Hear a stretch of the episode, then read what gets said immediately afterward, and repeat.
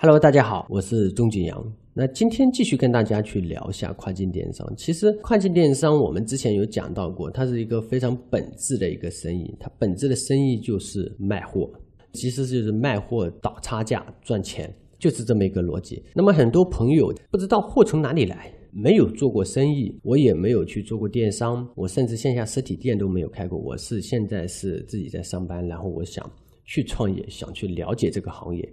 或者说有一些厂家的这些朋友，我有货源，但我不知道它该怎么卖啊。那么该怎么卖？那我们在后面就再去讲。现在我们讲讲，就是没有货源的朋友，我们该怎么去找？那其实只不过我们没有进入这些圈子，不管说电商圈也好，生意圈也好，那所以对于各种各样的货源的网站，其实不太了解。现在不管是说国外做生意，还是说我们国内做生意，都是在于 B to B 或者 B to C。进货网站还是非常非常非常多，各有各的专业。那我大概简单的讲一讲。首先呢，就是我们去把国内的产品卖到海外。那首先我们会常用的网站就幺六八八，幺六八八我不知道大家有没有听过。我相信绝大部分人都是能够听过的。在早期做淘宝的那一波人，比如说一零年、一几年的，他们很多货物都是什么？我在淘宝上开一个小店，然后我在采集、上传幺六八八上面的这个产品，然后卖出去之后，由幺六八八的这个商家，也就是厂家或者说贸易商，将这些产品直接寄送给客户。那我们现在是，我们用软件将幺六八八的这些产品一键采集，将它的图片详情。还有描述这些全部采集到我们软件上，然后一键翻译，点击一下一个按钮就行了。那翻译成英文，上传到我们的店铺上面。那其实出单了之后，我们是再去幺六八八的这个店铺上面，也就工厂里面去买下来，然后他再帮我们发到国际中传仓，再发到国外去，就是这么一个链路。所以说这里就可以得出，有图片的网站，能够进货的网站，我们就可以作为我们的货源。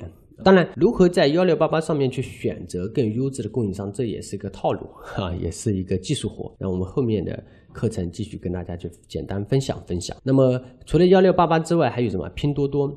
大家可能觉得拼多多我是平时在里面购物，我把这上面的产品我卖到国外去合适吗？我告诉你，在针对于整个东南亚来说，啊，欧美先不管啊，因为欧美的风格是偏向于欧美风嘛，那么拼多多是偏向于我们国内的风格，那么整个东南亚其实也是偏向我们国内的风格，所以说拼多多上面的很多产品，我们是可以一键采集上传到虾皮上面的。如何去采集？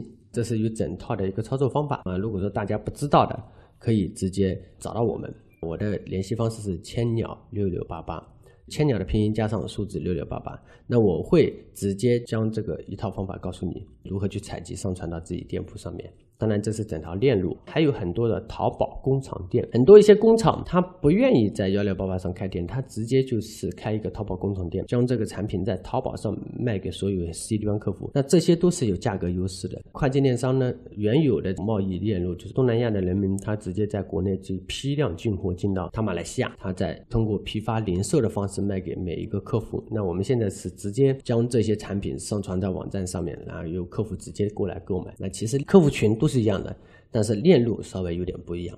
这个是淘宝工厂店。第四个呢，就有各种各样的专业型的网站，比如说杭州的网商园啊，主打男装；还有广州的一汽住网店，广州的收款网主打女装，开山网主打鞋，包牛牛主打包。义乌购那主打小商品市场，那这些网站都是专业型的这个网站，就比如说我上面就上包，我全部是上包，那么我上面都是原产地的这些包，如何去使用这些网站，你大家仔细研究下也能够明白，只不过还有一些注意的细节，因为不一定每一个网站上面的所有的商家都是优质的，不是这么说的，因为任何都会有鱼龙混杂。包括幺六八八上面还现在还有店群，大家在幺六八八上面选品的，看到个体户贸易型的个体户的这种商家呢，是可以不用去下单，因为那些都是店群。一般要找什么源头工厂，找实力商家，这样才能够选到更优质、更加源头的货源。那今天就简单的聊到这里。如果大家还有什么疑问，关于货源相关方面的，可以找到我们，我们也有一万七千四百二十家。阿里内部流出来的优质的供应商的一个名单，上面各个类目都有。如果要的话，我们也可以给到你。今天就到这里结束，谢谢大家。